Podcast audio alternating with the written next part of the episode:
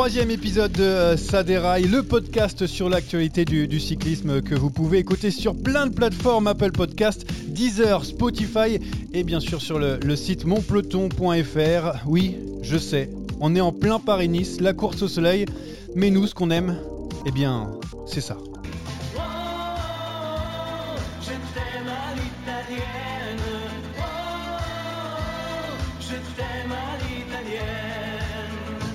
Oh oui, qu'on a aimé les, Bianchi avec la, victoire de Mathieu Van Der Poel. Premier débat d'ailleurs, est-ce l'année du néerlandais? Et quelqu'un peut-il le stopper? Notre invité du jour aujourd'hui, Romain Combo, coureur français du team DSM.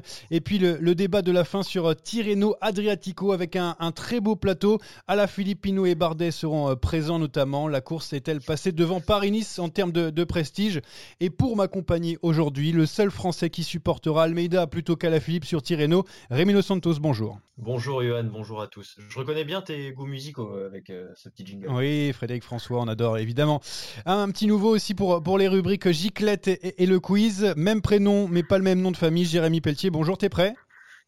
Salut Johan, salut à tous. Oui, je vais essayer de faire aussi bien que, Jérémy Sakian. Ça va pas être, ça, va pas être facile, hein, mais, je vais essayer. C'est vraiment c'est, très difficile parce qu'il a, il a, il a, été bon sur les deux premières émissions. La, pression est là.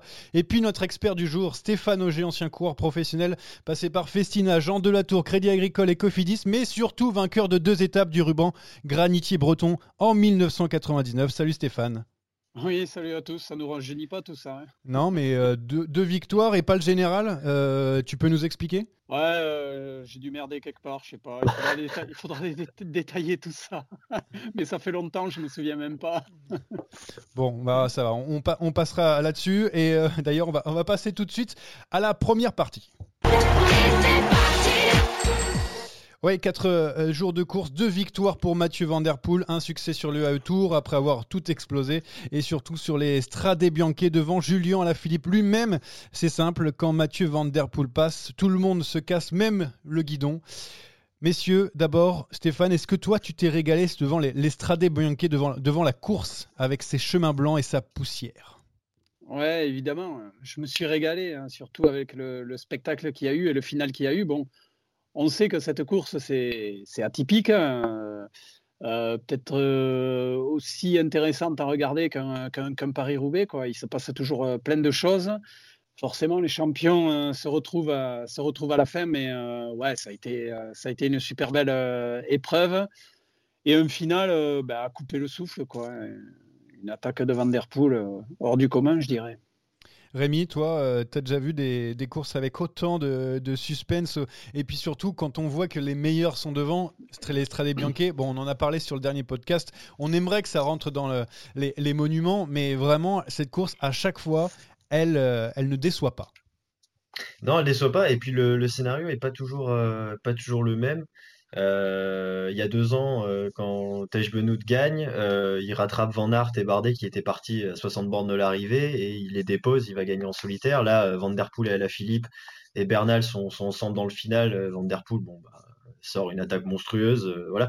Donc c'est ça qui est bien avec cette course, c'est que c'est les meilleurs qui la gagnent, mais c'est c'est pas le, scénario est pas figé, pas comme par exemple sur une flèche wallonne où bon bah on sait comment ça se finit généralement. Donc c'est ça qui, ça qui est bien avec, euh, avec cette course. Oui, Mathieu Van Der Poel qui a été impressionnant. Stéphane, est-ce qu'on a l'impression qu'il pouvait faire un petit peu tout ce qu'il voulait? Il n'a pas réussi à décrocher tout le monde parce que Bernal et Alaphilippe sont tout le temps restés euh, dans la roue, même avec un temps de retard. Mais on avait l'impression que c'était une cour d'école et que euh, le professeur, c'était Mathieu Van Der Poel.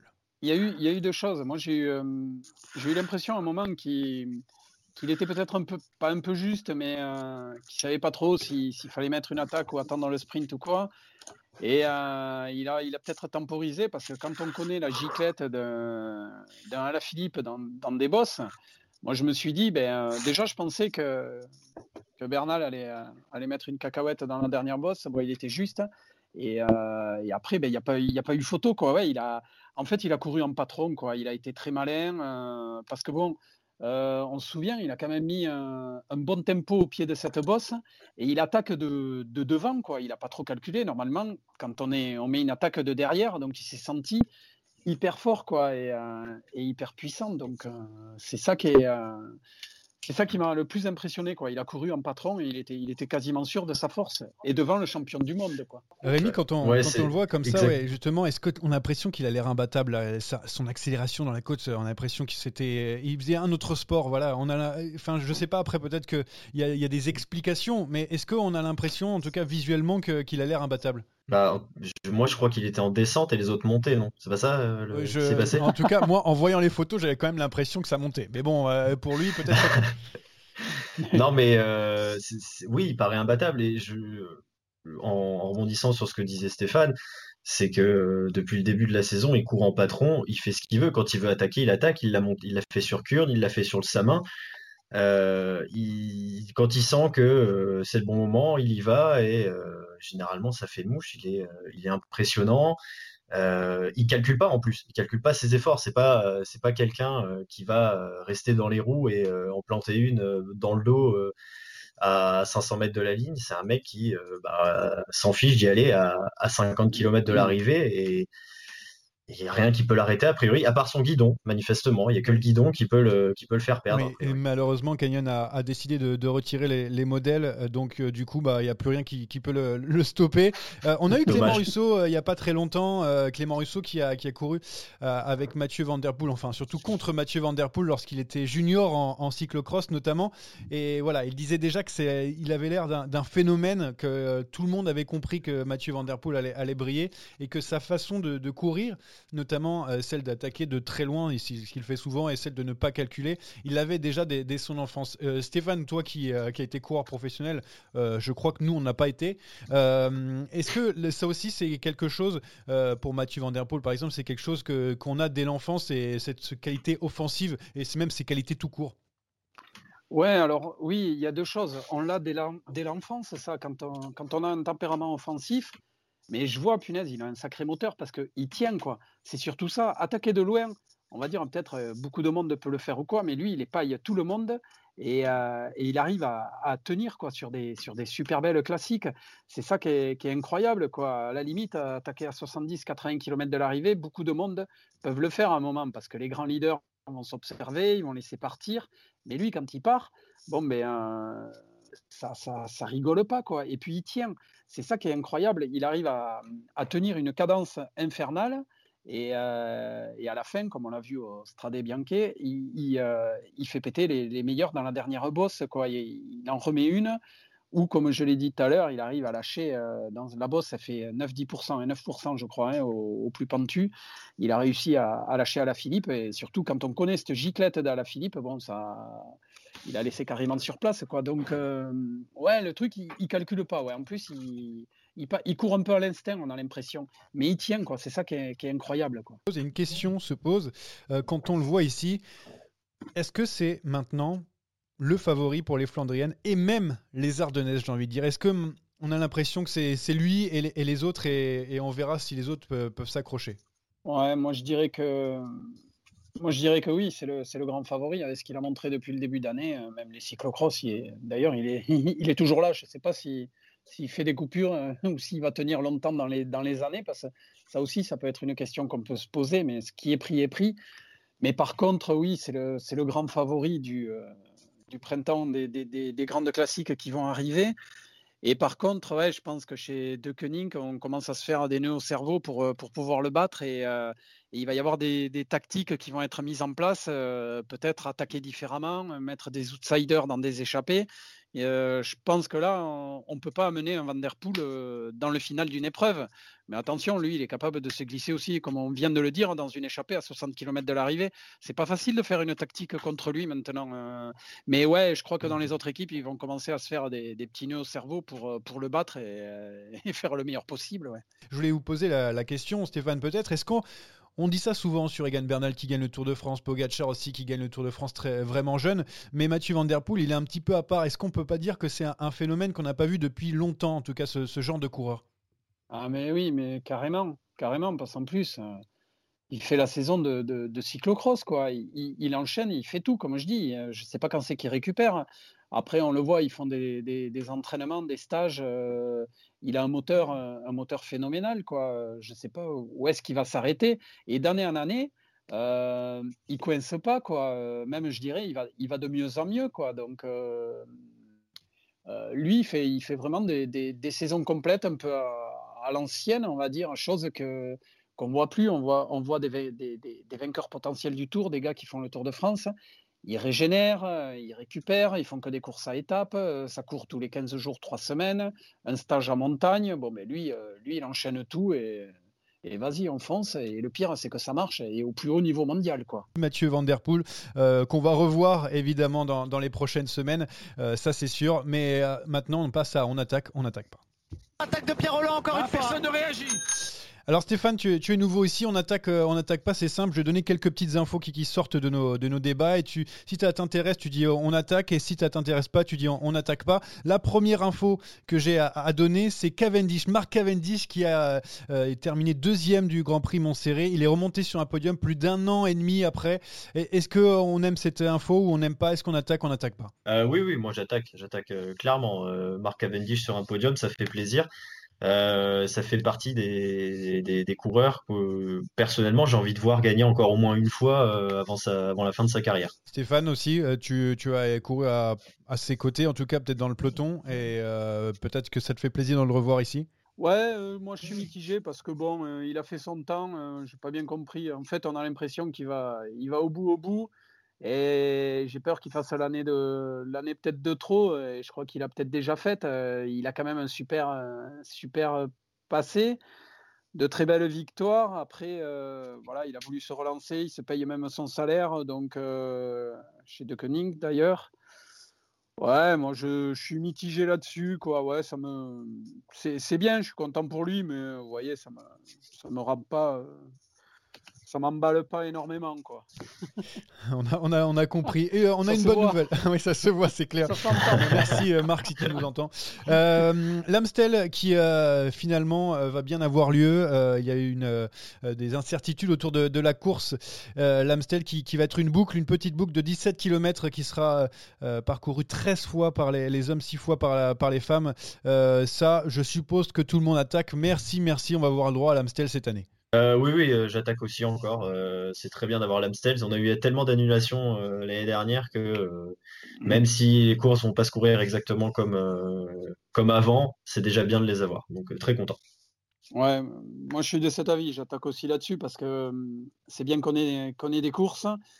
qui est l'Amstel, bon, ça va être, ça va être différent des, des, autres années. En circuit, ça peut être, attention, ça peut être spectaculaire aussi en circuit. Et j'aimerais juste pas faire de hors-sujet, mais juste rebondir et ne pas oublier les courses hein amateurs, surtout du niveau euh, cadet, junior, où moi je suis impliqué aussi dans des, dans des clubs, euh, notamment sur Pau ou quoi, où je pense à tous les jeunes qui, qui n'ont aucune course et ça, ça me fait, euh, ça me fait vraiment peur pour le futur, quoi, de, de, perdre des licenciés parce que bon, heureusement que les pros ont des courses, mais n'oublions pas que nos pauvres amateurs, à part les premières catégories, n'ont pas de course. Donc ça, je tenais à le, à le souligner, c'est dur pour eux. Tu as raison, c'est fait pour ça aussi. Et moi, qui fais beaucoup de vélo, ça me ferait mal au cœur aussi de, de ne plus pouvoir faire de de course si jamais euh, je prenais une, licence. Euh, on va accueillir Romain Combo euh, juste après ça. 220 km d'échappée, une arrivée solitaire, un exploit dont il faudra bien se rappeler tout au long de la saison. L'invité aujourd'hui, c'est Romain Combo, coureur du, team DSM qui vient d'arriver. Romain, bonjour. Comment vas-tu déjà? Ça, se passe bien? Tu as bien récupéré après les, les Bianchi? Parce que je pense que ça doit être difficile de récupérer après ce genre de course. Ouais, bonsoir à tous. Oui, c'est sûr, euh, une course vraiment très très difficile. Je pense que, que c'est la plus dure de, de, ma, de ma jeune carrière pour le moment que, que j'ai faite. Une course vraiment euh, qui a été dynamisée du, kilomètre zéro jusqu'à l'arrivée, comme on, vous avez pu le voir à la télé. Donc, euh, donc voilà, je, je, suis en pleine récupération à la maison et voilà avec les prochaines échéances qui arrivent vite. Ah oui, pour toi, c'était la, plus dure que. Parce que tu. Bon, je suis désolé, tu n'es plus tout jeune, tu as 29 ans quand même. Tu as fait beaucoup de courses jusque-là, mais pour toi, c'était la, c'était la plus dure. Ouais, ouais, ouais, j'ai fait, fait des courses quand même assez dures, mais là, c'est vrai que c'est vraiment particulier. Euh, ça frotte toute la journée. Il y a jamais de, y a jamais de temps mort en fait. Hein. Ça s'est arrêté peut-être 5 km euh, durant la course et voilà, c'est, ça s'arrête jamais. En plus, les sensations étaient moyennes pour moi. Alors euh, c'est peut-être pour ça que ça m'a semblé très dur. J'avais fait un, Dauphiné euh, qui, qui, me reste en mémoire où c'était euh, pour moi la course la plus dure, mais je pense que je pense que samedi j'ai vécu la course la plus dure pour le moment. La plus dure, mais est-ce que c'est la plus belle aussi? Même si tu as été dans difficulté, que tu n'avais pas les bonnes jambes, est-ce qu'on prend du plaisir quand même tout de même à, aller sur ces, sur ces sentiers blancs? Ah oui, tout à fait, tout à fait. C'est un, un, réel plaisir. J'avais déjà participé à un Paris-Roubaix, mais ça, ça a vraiment rien à voir. Donc ça frotte de la même manière, ça c'est sûr mais ça a vraiment rien à voir et on prend du plaisir même quand même quand on n'est pas dans le coup euh, on prend du plaisir j'ai voilà j'ai voulu rallier l'arrivée justement pour voir euh, pour voir la fin du circuit et, pourquoi pas y retourner j'ai envie d'y retourner en tout cas et voilà c'était avec plaisir que j'ai participé euh, au Stradé on, on l'appelle souvent le sixième monument mais mais je pense qu'il porte vraiment bien son nom parce que c'est vraiment une course qui, mérite, enfin, qui est au, euh, au, calendrier les plus belles courses, mais qui mérite d'avoir un peu plus d'ampleur encore. Ah bah justement, nous ici à, s'adhérer, on, milite pour que ça soit le, sixième monument, mais alors pour l'instant on n'arrive pas, mais peut-être un jour. Euh, Romain, comment s'est passé ton intégration au team DSM Parce que tu, viens d'arriver en plus dans une équipe World Tour euh, pour la première fois de, ta carrière. Euh, comment ça se passe alors du coup? Est-ce que tu, tu, redécouvres encore un petit peu le cyclisme professionnel? Oui, comme euh, comme je dis souvent, c'est vrai que ça, ça a été un bon changement. Mon intégration, c'est bien faite, euh, surtout courant du stage en janvier, parce qu'en décembre, avec les mesures sanitaires, ils ont préféré pas faire de stage, donc on a eu beaucoup d'entretiens visio. Mais après, voilà, avec euh, avec mes, mes coéquipiers, ça s'est vraiment très bien passé en janvier. Et c'est vrai que c'est c'est que un, j'ai pas envie de dire, c'est un grand changement aussi au niveau du, du calendrier que je vais avoir cette année. Mais après, j'ai envie de dire, c'est plein de petites choses qui font que, voilà, on découvre une, grande équipe et que rien n'est laissé au hasard. Et c'est vrai que de découvrir ce milieu, je pense que si j'avais si j'avais fait une, carrière sans, sans intégrer une équipe comme ça, je pense que, que j'aurais pu avoir des regrets. Maintenant, voilà, c'est à moi de, de tout faire pour euh, pour bien faire et de pas avoir de regrets parce que voilà, une équipe comme ça, c'est vrai qu'ils nous mettent dans de très bonnes dispositions et c'est vraiment agréable. Euh, Stéphane, Rémi, euh, je vous laisse euh, Romain Combo. Vous avez peut-être des, questions je le, connais par, un petit peu comme ça parce que j'ai été directeur sportif aussi 5 ans, donc c'était ses, à ses débuts. Et en plus, je travaille là sur Paris-Nice avec Nicolas Dubois qui, qui, le connaît bien également. Et d'ailleurs, tu as le bonjour de Nicolas. Faites passer vos bonjours et vos dédicaces, hein, c'est fait pour ça aussi. Euh, c'est fait pour ça. Ouais, mais j'en profite. non, je crois que Romain là, il arrive euh, dans la force de l'âge, comme il a dit, il est dans une grande équipe. Et euh, moi surtout, si j'ai un conseil plus à lui à lui donner, c'est de, de, maintenant voilà, il est dans une grande équipe, il va faire des grandes courses mais il est dans la force de l'âge. Il ne faut pas être impressionné par, euh, par être euh, dans une grande équipe et, en profiter au maximum. Mais ça, je sais qu'il va le faire. Parce que c'est un garçon qui, qui, va de l'avant, qui est vaillant et, euh, et, faire le maximum parce que ses plus belles années, elles sont, elles sont maintenant. je ne sais pas ton programme, mais avec un peu de chance, tu vas. L'idéal, ça serait d'aller faire un grand tour. Euh, n'importe lequel et euh, pour prendre encore plus de caisses et de, et de progresser parce que voilà quand on arrive sur la trentaine c'est là où on a la maturité un petit peu plus de, sagesse on a moins de stress on bouffe moins de jus au départ des épreuves et ça c'est important et il faut surtout savoir vite en profiter pour euh, performer faire des résultats. Romain ça merci merci Stéphane. Je, je, prends tous les conseils. C'est vrai que je me souviens bien de Stéphane parce que on avait on avait longtemps enfin on avait échangé pas mal si je me souviens bien, c'était en 2013 ou 2014. Oui. Euh, quand, quand tu étais chez Cofidis. Et c'est vrai que voilà ouais, donc les conseils d'un champion c'est vrai faut le dire d'un champion c'est toujours bon à prendre. Et voilà et j'espère que que tout ça va se concrétiser. Et voilà cette année c'est mon souhait de, de, de faire un grand tour. Après voilà on verra comment avance avance la saison. Et aussi euh, acquérir la, la confiance de l'équipe. Et, et puis après le, le reste viendra c'est plus à des rails, c'est euh, perdu de vue. Comme ça, on permet aux gens de se retrouver ici. C'est sympa. Euh, c'est la bonne humeur. Romain, j'avais une petite question euh, parce que tu, es arrivé aussi au team DSM grâce. Enfin, je sais pas si tu vas me dire ou pas. Est-ce que tu es arrivé grâce à Romain Bardet aussi au team DSM qui voulait t'avoir à tes côtés ou c'est il y a eu autre chose? Ouais, c'est souvent la, question et la comparaison qu'on me fait. Donc voilà, moi je suis très voilà, je vais être très clair en fait, très clair comment ça s'est déroulé. Voilà, Romain avait des contacts avec euh, donc voilà avec Iwan Spekenbrick, euh, le manager général. Et lui, euh, lui voilà, Romain, c'est un, partenaire d'entraînement. On s'entraîne tout le temps ensemble sur sur Clermont-Ferrand, donc on, on, est on est amis dans la vie. Et voilà, après, faut pas confondre l'amitié et, et, le reste. Et c'est vrai que Romain en fait a juste proposé proposé à Iwan que, que, que voilà que j'intègre l'équipe, mais en aucun cas euh, Romain a, a, poussé derrière pour pour que je sois là. Et voilà, j'ai eu de la chance aussi l'année dernière de, de faire un, un, bon début de saison avec euh, des courses où j'ai pu m'exprimer parce que ça s'est fait assez vite. Après, avec euh, ce qui s'est passé, la, la, crise sanitaire, donc voilà, ça a engendré beaucoup de choses et et voilà, Romain est, y est certainement pour, pour, pour quelque chose car il m'a proposé, mais après en aucun cas c'est lui qui, qui a poussé et qui a, qui a mentionné euh, que voilà lui irait là-bas si je le suivais. En, aucun cas ça s'est passé comme ça. Et voilà, je préfère être clair et que tout le monde le sache. Et voilà, maintenant à moi de à moi de faire mon trou, à moi de faire mon boulot et, et tout ça sera ça, ça sera très bien. Bon. justement, Romain, euh, on avait parlé euh, au mois de janvier, vous étiez en pleine prépa, euh, vous sortiez de, de stage. du coup, maintenant, avec deux mois de compétition, tu as fait tes premières courses avec l'équipe.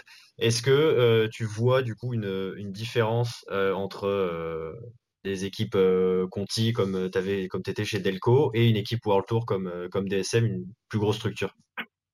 Ouais, mais après, c'est ce que je disais, je reviens sur ce que je disais tout à l'heure. En fait, c'est c'est beaucoup de petits changements qui font que, c'est une grosse structure. C'est pas, j'ai envie de dire, c'est pas des changements euh, énormes. C'est plein de petites choses additionnées qui font que qu'une équipe est, grande. Après voilà, il y a le budget, c'est sûr. C'est ça, définit beaucoup de choses dans, dans notre vie actuellement. Mais voilà, à Marseille, j'ai passé cinq années, cinq années qui, m'ont plu, où j'ai où j'ai pu aussi découvrir de belles courses. J'ai quand même fait euh, Enfin, j'ai fait Paris-Nice cinq fois, donc euh, voilà, j'ai fait un Paris-Roubaix, j'ai fait des Flèches Wallonnes, donc c'est vrai que c'est c'est c'est des c'est une équipe qui, qui qui est bien pour découvrir le découvrir des courses. Maintenant, c'est vrai que euh, arriver dans dans une structure de d'un autre cal, cal d'un calibre mondial, c'est autre chose et c'est un autre programme de course et c'est d'autres conditions. C'est voilà, c'est plein de petites choses additionnées qui font que qu'on change d'univers. Mais après, euh, en course, le, même même au niveau de l'entraînement, il n'y a pas des choses extraordinaire qui change. Hein. Tout le monde s'entraîne pareil maintenant et voilà, c'est que les petits détails qui font la différence.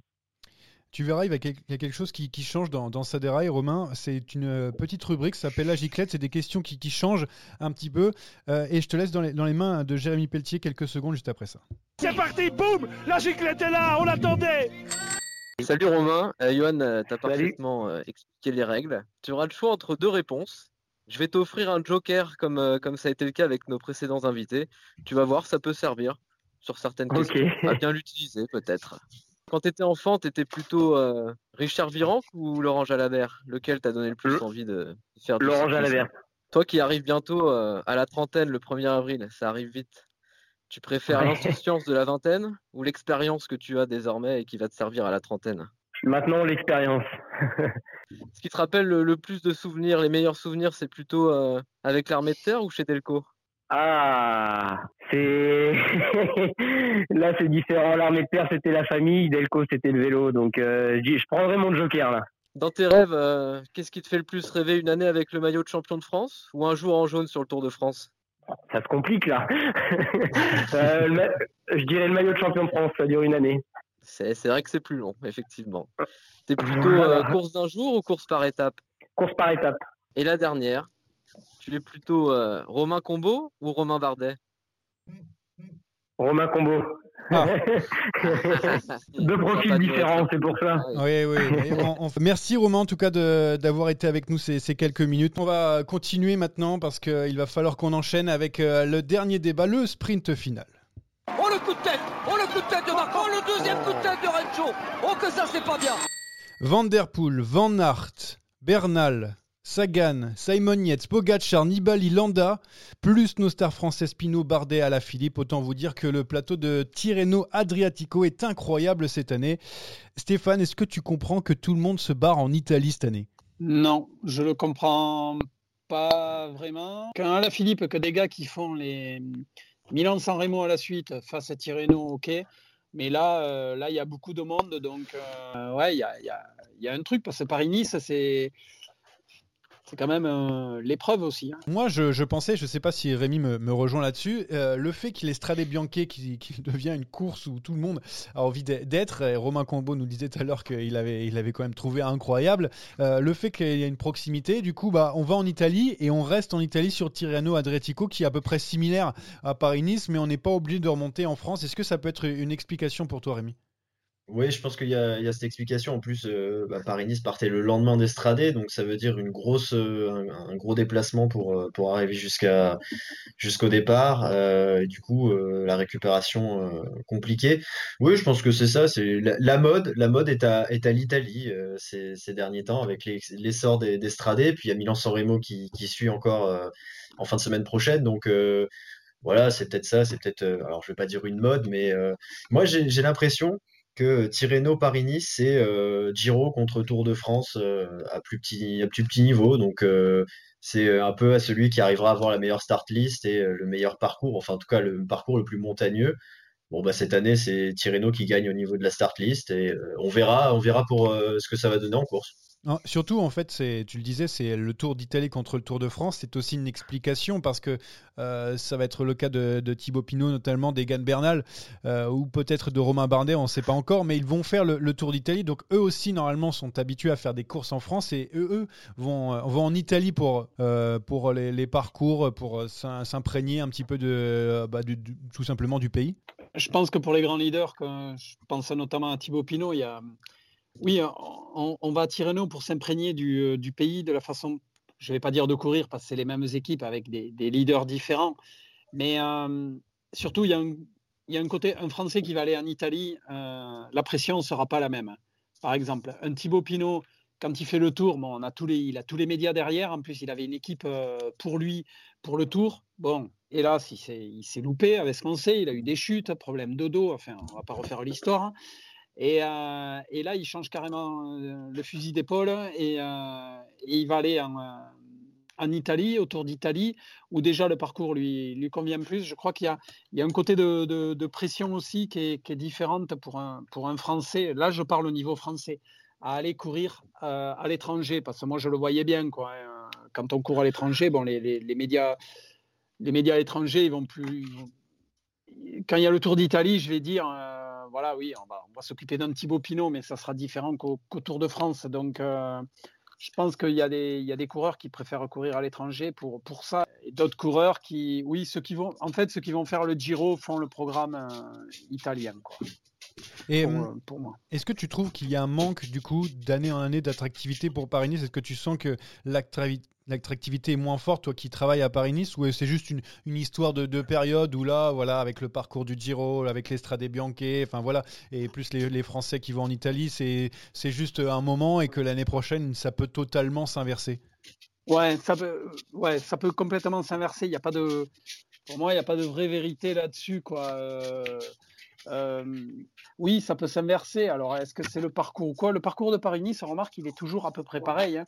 Euh, on part de Paris, il y a les bordures, euh, il est dur sur la fin. C'est plus un choix tactique et technique de la part des teams qu'on délaisse une course pour l'autre. Ça, j'y crois pas du tout, quoi. Pour moi, c'est c'est plus technique et par rapport à chaque coureur, quoi. Et justement, est-ce qu'il ne faudrait pas donner un, un petit coup de fouet? Parce que tu le dis souvent, c'est la même chose entre euh, Paris-Nice. Euh, je ne sais pas, de, de- de trouver quelque chose qui permet de, de faire revenir un petit peu ces coureurs. Est-ce que tu, tu penses que, vous qui travaillez beaucoup euh, là-dedans, est-ce que tu, tu penses que ça va être mis en place aussi de, de changer Ou est-ce que c'est juste qu'on va attendre que la, la formule revienne à la mode? En fait, il faut, il faut le voir dans ce sens-là. Est-ce qu'un parcours euh, peut-être plus dur, en fait, qu'est-ce que, recherchent aussi les leaders à, euh, cette période? Euh, ASO doit, à la limite, se- disons qu'on se met à la place d'ASO, ils vont se dire, tiens, comment on peut faire venir plus de leaders ou shipper les leaders de Tirreno? C'est, compliqué parce que même moi, j'ai pas la réponse. Alors, à la, limite, ils vont faire un parcours montagneux, mais est-ce qu'ils vont avoir plus de leaders J'en suis pas persuadé. Après, euh, bon, on a tapé sur la, la start list, mais on a quand même le meilleur sprinter au monde qui est Sam Bennett en ce moment. On a quand même le Oui. meilleur coureur au monde qui est Primoz Roglic, qui est là sur la course. Donc oui, peut-être qu'il n'y a pas beaucoup euh, de, de noms euh, ronflants, mais en tout cas, les, les meilleurs sont quand même présents. Rémi, tu voulais rajouter quelque chose? Oui, je voulais demander à Stéphane, qui, toi qui as couru les, les deux, est-ce que est-ce qu'il y en a une des deux, peut-être tu préférais Paris-Nice, mais euh, quelle, quelle différence tu vois entre les deux courses? Bah, je me souviens que les pattes, elles étaient très bonnes. non, euh, sérieusement, euh, non, j'ai En fait, moi, moi j'ai, ouais, mais je vais pas être crédible parce que j'aimais bien les courses aussi en France. Paris-Nice, pour moi, c'était la course un peu du, de, de, pas de mon cœur, parce que, mais j'ai toujours aimé faire. Euh, enfin, Paris-Nice, c'était le grand rendez-vous euh, que je voulais faire, plus que Tirreno, parce que je suis, je suis, français, quoi, donc euh, je suis pas crédible dans ma réponse. Et puis, puis en plus, je voulais toujours aller à Paris-Nice parce que j'avais toujours un objectif, bon, entre mon petit niveau de pro, c'est qu'en sortant de Paris-Nice, il y avait toujours Cholet Pays de Loire, il y avait euh, des Coupes de France et je voulais toujours performer dans les Coupes de France. Donc faire Paris-Nice, ça me lançait bien la saison pour les Coupes de France. Comme d'ailleurs ça avait marché une année parce que j'avais gagné un Cholet. Mais euh, voilà, tu me demandes de la différence. Euh, ben, tu vois, moi par exemple, en tant que coureur, je préférais aller à, à Paris-Nice, mais pour d'autres raisons. Donc je pense que chaque coureur a sa raison d'aller à telle ou telle épreuve. Et comme on l'a dit, on a quand même un super plateau à, Paris-Nice. Euh, ouais, c'est difficile de trouver une, réponse à ça. Je pense pas que c'est là. Parce que c'est en France ou en, Italie, on ne peut pas s'arrêter à ça. C'est par rapport à un programme futur et, et, euh, il faut partager les, coureurs à droite et à gauche. Tu as fait ton normand mmh. sur les dernières euh, questions. Mais on pas, ça sont difficiles les questions, c'est normal. Euh, tu n'auras pas le temps de faire ton normand là parce qu'on euh, va passer au quiz. Et là, les réponses, il va falloir les trouver, Stéphane.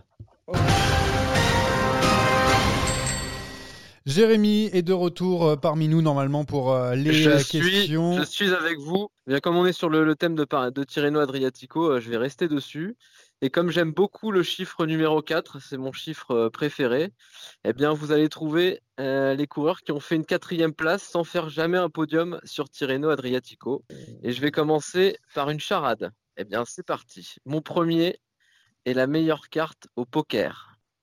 Mon deuxième est l'inverse de Tau. Astarloa. Mon troisième, tout à fait, le premier point est pour Johan Tritz. Igor Astarloa, quatrième en 2004. On passe au deuxième coureur. Je suis un coureur allemand. J'ai terminé quatrième de Tirreno en 2005. Je suis aujourd'hui âgé de 47 ans. J'ai pris ma retraite en 2014 après un court passage chez Trek Segafredo. J'ai remporté toutes mes victoires au sprint ou presque. Deux étapes du Giro, deux étapes du Tour de la Panne, deux étapes du Tour de Catalogne, entre autres. J'ai couru sous le même maillot que mes compatriotes Eric Zabel, Jan Ulrich ou Andreas Kloden, Danilo Hondo Tout à fait. Ah, je suis ah, il est fort. Ah, je ah, suis monstrueux. Je me surprends. Je suis un coureur italien. Quatrième en 2012. J'ai pris ma retraite euh, tout récemment, en 2019. J'ai débuté ma carrière en écumant les équipes de mon pays, la Mapei, la Fassa Bortolo, Aqua Sapone. Puis en 2007, j'ai pris la direction d'une équipe française avec laquelle et tout à fait. Ah, Rinaldo. Bien joué, Stéphane. Bien joué. Rinaldo, c'est Rinaldo Ouais. Rinaldo, tout à fait. Santini, ouais, ouais, Un point pour Stéphane. Je suis un coureur néerlandais. J'ai pris la quatrième place. Alors, il va falloir remonter quelques années en arrière, en 1983. J'ai à mon oh palmarès deux monuments, le Tour des Flandres et Liège-Bastogne-Liège. En 1984, je porte même le maillot jaune sur le Tour de France une journée, mais un Tour de France que je dois abandonner. Aujourd'hui, mon nom fait encore l'actualité du cyclisme. Adri Van Der Poel. Tout à fait, bravo. Ah je suis un coureur âgé de 26 ans, de nationalité belge, donc c'est très récent. J'ai fini quatrième de Tirreno en 2018. J'ai débuté ma, ma, carrière professionnelle en 2015 L'Italie me réussit particulièrement puisque j'ai remporté les Strade Bianche en 2018. je note. Et alors le dernier, le dernier, il vaudra deux points. Ah, bien évidemment. Il y avoir une égalité ah. possible avec Johan. Attention, il n'est pas facile. J'ai terminé quatrième de Tirreno en 2009. Je ne suis pas très vieux aujourd'hui, j'ai 36 ans, mais j'ai mis un terme à ma carrière en 2014. Je connais bien la France pour y avoir couru entre 2004 et 2007 au sein de la FDJ. J'ai ensuite signé chez Team Columbia, avec laquelle j'ai signé ma fameuse quatrième place sur Tirreno. Puis j'ai rejoint la Sky avant de terminer ma carrière chez Yam. Je suis de nationalité suédoise. J'ai d'ailleurs remporté le championnat national en 2006. Love, je sais pas qui. prononcer, mais. Ouais, c'est pour ça. J'étais en train d'essayer, mais. Euh... Ouais, je sais. C'était le petit piège pour le nom à prononcer, mais bravo Stéphane. Comment on fait pour se départager? C'est un Shifumi C'est quoi? J'ai une dernière charade, si vous voulez. Ah. Voilà, Rémi, t'es hors jeu du coup. Ça va ah jouer entre Stéphane et Johan. Si j'ai l'habitude, ça fait deux fois d'affilée. Il va falloir, euh, va falloir être, euh, être bon en, culture générale parce et même en cinéma, figurez-vous. Est-ce que vous êtes prêts? C'est parti. Mon premier est un système d'écriture. Mon deuxième est une pandémie euh, mondiale actuelle. Et mon troisième est un expert en séduction. Mon premier est un système d'écriture. Pour les malvoyants notamment. Ah oui. Mon deuxième est une pandémie mondiale. Yanaïs Brajkovic. Tout à fait. Merci beaucoup. Merci beaucoup, Jérémy. J'ai gagné. Je suis très content. Tu reviendras euh, tout le temps maintenant. Et Jérémy Sakian est viré. Merci beaucoup. Merci. et on passe tout de suite au, au, pari juste avant de, terminer euh, l'émission. Ah, même pas vrai.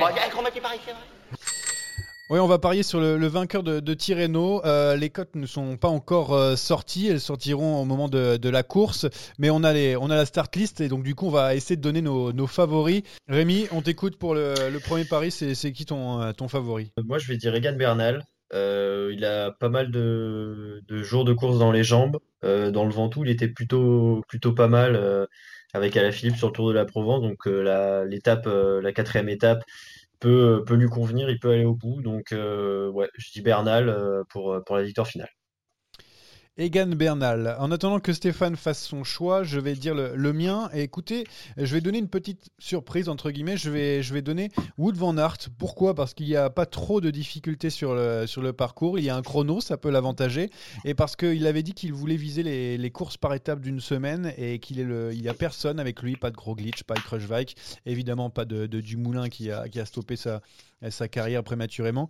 Euh, mais euh, du coup, voilà, je vois bien Van Aert jouer les, premiers rôles dans ce Tirreno Adriatico. C'est toi, Rémi, qui a dit euh, Bernal? Oui. Ouais, mais dès le début, je pensais à Bernal aussi parce que pas tout à fait les mêmes raisons que toi, mais enfin si, parce qu'il a déjà des jours de course. Mais surtout quand j'ai vu ça, parce qu'on peut le dire, c'est une performance qu'il a fait au Stradé. je crois qu'il est en forme. Alors ouais, ok, euh, il en a chié sur la fin, il était un peu dans le dur, mais euh, il fait quand même, euh, il fait quand même trois. il était avec des, des, gags de coureurs de, de course d'un jour, quoi, des, des classic men. Et moi, je dirais Bernal parce qu'en fait, pour moi, il est, il est, bien en forme. et ce qui me fait pencher Bernal dans la balance, c'est sa performance au Stradé. Merci messieurs pour, euh, pour ces paris et pour la, fin de cette émission euh, qu'on euh, peut écouter, je le rappelle, sur l'Apple Podcast, sur Deezer, sur Spotify. C'est la fin de Saderaï. On se retrouve la semaine prochaine pour débriefer ce, ce Paris-Nice qu'on espère le plus beau possible et avec du beau temps parce que nous aussi on, on se déplace avec eux. messieurs, à très bientôt et merci pour tout et à la semaine prochaine pour les autres.